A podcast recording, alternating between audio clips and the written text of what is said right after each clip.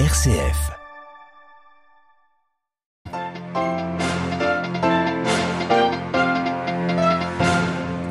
Les tensions diplomatiques sont toujours fortes entre les États-Unis et la Chine autour de Taïwan. Hier, le président américain Joe Biden avait affirmé être prêt à défendre militairement l'île. Des propos qui, sans surprise, ont fait réagir Pékin. Nous y revenons au début de ce journal. Dans ce journal également, reportage au Soudan où des dizaines de milliers de manifestants continuent de faire pression sur le gouvernement de transition pour qu'il fasse place à un gouvernement civil. Nous irons aussi en République démocratique du Congo où des centaines d'élèves ont pris d'assaut le siège du Parlement à Kinshasa hier. Ils réclament la reprise des cours alors que leurs enseignants sont en grève. Et puis le pape François écrit une lettre au patriarche écuménique de Constantinople, Bartholomé, à l'occasion du 30e anniversaire de son élection. Un courrier dans lequel il revient sur leurs liens profonds et les défis communs à affronter, au premier rang desquels la crise climatique. Radio Vatican, le journal Olivier Bonnel. Bonjour, l'île de Taïwan est toujours au cœur de tensions entre la Chine et les États-Unis. Les paroles du président américain Joe Biden ont mis le feu aux poudres. Hier, le président américain avait affirmé être prêt à défendre militairement l'île de 23 millions d'habitants et même qu'un engagement était signé en ce sens, un changement de stratégie américaine qui fait réagir Pékin aujourd'hui, Marine Oriot. Oui, Olivier, Pékin appelle les États-Unis à la prudence et les exhorte, je cite, de s'abstenir d'envoyer des mauvais signaux aux indépendantistes taïwanais. Pékin considère Taïwan comme une de ses républiques et cette déclaration du président américain n'est évidemment pas la bienvenue. Les mots de Joe Biden représentent par ailleurs une nouveauté et une contradiction avec la stratégie américaine tenue ces dernières décennies. Officiellement, jusqu'ici, Washington menait une politique dite d'ambiguïté stratégique, c'est-à-dire que Washington soutenait Taïwan pour renforcer ses défenses, mais sans promettre de manière explicite de venir à son aide en cas d'attaque. Or, c'est ce que Joe Biden a fait hier en révélant un engagement dans ce sens. Alors, dans la foulée, la Maison-Blanche a voulu éteindre l'incendie. Pas de changement de stratégie, affirme-t-on. Alors, le président américain a-t-il parlé trop vite ou veut-il mettre la pression sur Pékin à l'heure où ce dernier multiplie les incursions d'avions de chasse au-dessus de l'île? 149 vols en 4 jours au début du mois, du jamais vu. Merci beaucoup Marine Henriot. En Birmanie, la junte a arrêté plus d'une centaine d'opposants au coup d'État du 1er février dernier. Elles avaient été pourtant, ces opposants avaient été libérés il y a quelques jours dans le cadre d'une amnistie. La semaine passée, l'Association des Nations d'Asie du Sud-Est, l'ASEAN, avait décidé d'exclure la Birmanie de son prochain sommet prévu dans quelques jours, et ce en raison du manque de garanties démocratiques.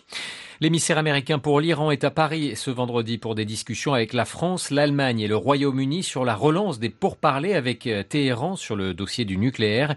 L'objectif est de relancer oh, pardon, ces euh, discussions au plus vite, discussions qui ont été suspendues depuis l'élection au mois de juin dernier du président iranien Ebrahim Raisi. Au Soudan, des dizaines de milliers de personnes ont défilé hier dans les rues du pays, en particulier à Khartoum, la capitale. Deux ans après la chute du dictateur Omar al-Béchir, le gouvernement de transition dirigé par Abdallah Hamdok est sous pression à la fois des militaires et des partisans d'un pouvoir civil. Ces derniers ont réussi un coup de force hier en se rassemblant en nombre pour demander au gouvernement de se défaire de la mainmise des militaires. Le reportage de notre correspondant sur place, Elliot Brachet. La révolution est celle du peuple. Nous ne reviendrons pas en arrière. Ils sont des centaines de milliers à s'époumoner sur l'avenue qui borde l'aéroport de Khartoum.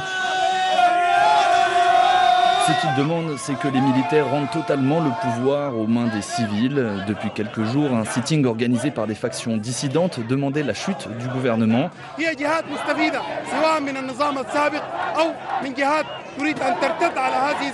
Pour ce manifestant, c'est une tentative de déstabilisation orchestrée par les militaires et les soutiens du régime d'Omar al-Bashir. Le peuple soudanais tout entier est ici devant vous, estime cette avocate. On ne lâchera rien tant que le Soudan ne sera pas gouverné à 100% par des civils. Les cortèges s'étendent à perte de vue, ils viennent de toutes les directions, brandissant des drapeaux soudanais. Le 21 octobre, c'est une date symbolique, l'anniversaire d'une des premières révolutions populaires qui avait détrôné le général Aboud en 1964. Aujourd'hui, cette démonstration de force des civils met à nouveau la pression sur les militaires. Khartoum, Radio Vatican. Un quatrième jour consécutif de frappes aériennes sur le Tigré par l'armée éthiopienne. Selon un porte-parole du gouvernement Addis Abeba, ces frappes ont visé un centre d'entraînement utilisé par le groupe rebelle du Front de libération du peuple du Tigré. Le conflit entre le pouvoir central et les séparatistes de cette région du nord du pays dure depuis bientôt un an. Le gouvernement malien dément avoir mandaté un émissaire pour discuter avec des groupes terroristes liés à Al-Qaïda, une communication qui vient contredire des informations dans ce sens révélées en début de semaine, notamment par le ministre des Affaires religieuses. Et puis toujours dans l'actualité africaine, en République démocratique du Congo, des centaines d'élèves en uniforme scolaire ont pris hier d'assaut le Parlement à Kinshasa pour réclamer la reprise effective des cours, trois semaines après l'annonce officielle de la rentrée sur fond de grève des enseignants. Les Précision de notre correspondant à Kinshasa, Pascal Moulégois. En montant pas de charge le marche jusqu'à l'intérieur de l'hémicycle, des centaines d'élèves ont exigé le paiement de leurs enseignants. Les premiers jours de la rentrée ont été perturbés par une grève. Les enseignants réclament l'amélioration de leur situation car beaucoup, essentiellement des écoles conventionnées catholiques, ne sont pas payés car pas encore matriculés et c'est la grande majorité des écoles publiques à Kinshasa. Les cours n'ont pas encore démarré. Le ministre de l'enseignement primaire, secondaire et technique, Tony Mwaba, a dernièrement menacé de rayer les enseignants grévistes de la liste des payes. À en croire ces ministres, les élèves qui ont manifesté ont été manipulés à coups de modiques sommes. Dans les fonds, le ministre fulmine depuis sa nomination il y a cinq mois contre la coordination des écoles conventionnées catholiques.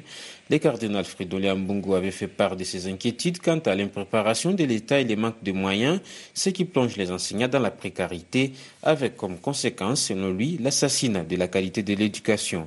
Les mêmes inquiétudes avaient déjà été exprimées par les organisations de la société civile et des syndicats qui appellent le gouvernement à négocier avec les syndicats des enseignants qui est d'engager un bras de fer.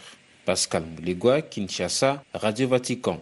L'Allemagne pourrait avoir son, son, chancelier pardon, dès le début du mois de décembre. Les écologistes, les sociodémocrates et les libéraux, les trois partis membres de la future coalition, se sont mis d'accord sur un calendrier afin qu'Olaf Scholz prenne la succession d'Angela Merkel dans la semaine du 6 décembre.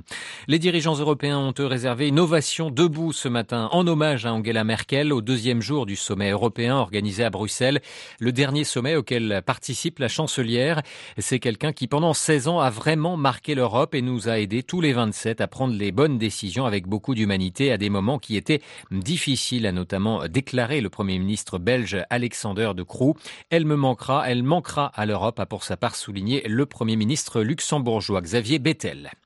Le 2 novembre prochain, le patriarche Bartholomé fêtera le 30e anniversaire de son élection au patriarcat de Constantinople. Le pape François lui a adressé à cette occasion une lettre. Il y rappelle le lien profond qui les lie depuis neuf ans et souligne combien est important le chemin initié vers la pleine communion, notamment pour affronter les défis actuels, au premier rang desquels la crise climatique. Les précisions de Manuela Fiji. Le lien qui unit les actuels successeurs de Pierre et d'André s'établit dès le 19 mars 2013 lors de la messe d'inauguration du pontificat de François et n'a eu de cesse de se renforcer au gré des nombreuses rencontres en Turquie, Jérusalem, au Caire, à Lesbos, Bari, Budapest et à Rome. Tout récemment encore, les deux hommes figuraient côte à côte lors d'une conférence réunissant leaders religieux et scientifiques en préparation de la COP26, puis lors de l'inauguration d'un nouveau cycle d'études en écologie et environnement à l'Université du Latran en collaboration avec le Le socle de cette amitié fraternelle repose sur la compréhension de notre responsabilité pastorale face aux défis urgents auxquels la famille humaine est confrontée, écrit le pape, qui salue l'engagement précoce et visionnaire de Bartholomé dans la sauvegarde de la création. Ces appels à une conversion spirituelle de l'humanité résonnent avec encore plus de force dans ce contexte de pandémie et de ses conséquences multiples. Le pape exprime donc sa gratitude à son cher frère pour avoir indiqué la voie du dialogue dans la charité comme seul chemin possible pour la réconciliation des croyants en Christ. Un chemin long mais qui se poursuit car, dit-il, la proximité entre les deux églises est une contribution indispensable à la fraternité universelle et à la justice sociale dont l'humanité a un besoin si urgent. Manuela Affigi. Et puis le pape a rencontré ce vendredi la communauté religieuse des filles de Marie Auxiliatrice à l'occasion de leur chapitre général. Cette communauté de religieuses, également appelée les Salésiennes de Don Bosco, a été fondée en 1872 dans le Piémont. Des religieuses qui, fidèles au charisme de Don Bosco, sont très présentes dans le secteur éducatif. Euh, les, ces religieuses qui vivent dans 89 pays sur les cinq continents. C'est ainsi que s'achève ce journal. Merci pour votre fidélité. À 18h, vous retrouverez Marine Henriot pour un nouveau journal. Je vous souhaite quant à moi une excellente après-midi.